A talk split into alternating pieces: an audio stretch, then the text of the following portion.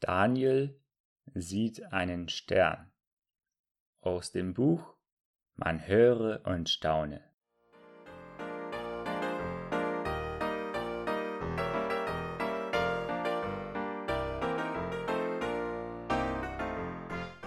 Weil meine Kinder übers Wochenende verreisen mussten, brachten sie den fünfjährigen Daniel zu mir. Es war nach dem Tode meiner Frau das erste Mal, dass Daniel über Nacht bei seinem Opa blieb. Es verlief alles gut, nur mit dem Einschlafen war das so eine Sache. Eltern sind da wohl energischer als Großväter. Und die ungewohnte Umgebung trug mit dazu bei, dass Daniel nicht müde wurde. Nachdem ich vorgelesen und aus meiner Kinderzeit erzählt hatte, schauten wir beide aus dem Fenster. Es war mittlerweile ganz dunkel geworden. Schwarze Wolken jagten über den Nachthimmel. Sie sehen wie wilde Pferde aus, meinte Daniel. Mit einem Mal kam ein Stückchen Himmel zwischen den Wolken zum Vorschein. Opa, Opa, rief Daniel ganz aufgeregt. Opa, sieh doch, ein Stern. Und nach einigen Augenblicken noch einer noch einer. Doch dann jagten neue Wolken Pferde heran und verdeckten die Sterne. Allmählich übermannte die Müdigkeit den Jungen. Wir gingen ins Bett und Daniel schlief ein.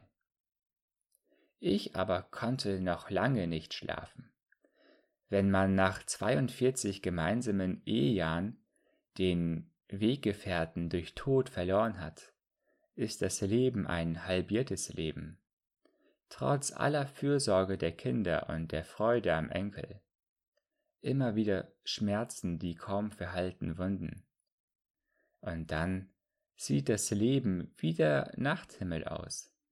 Da ist das Dunkel des Leides, und da sind die Sorgen wie jagende Wolken.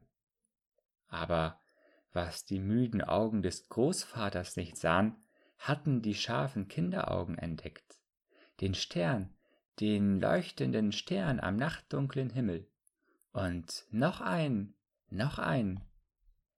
Und obwohl ich die Augen geschlossen hatte, sah ich ihn jetzt auch, diesen Boten des Himmels, der leuchtete wie das Fenster einer lichten Heimat.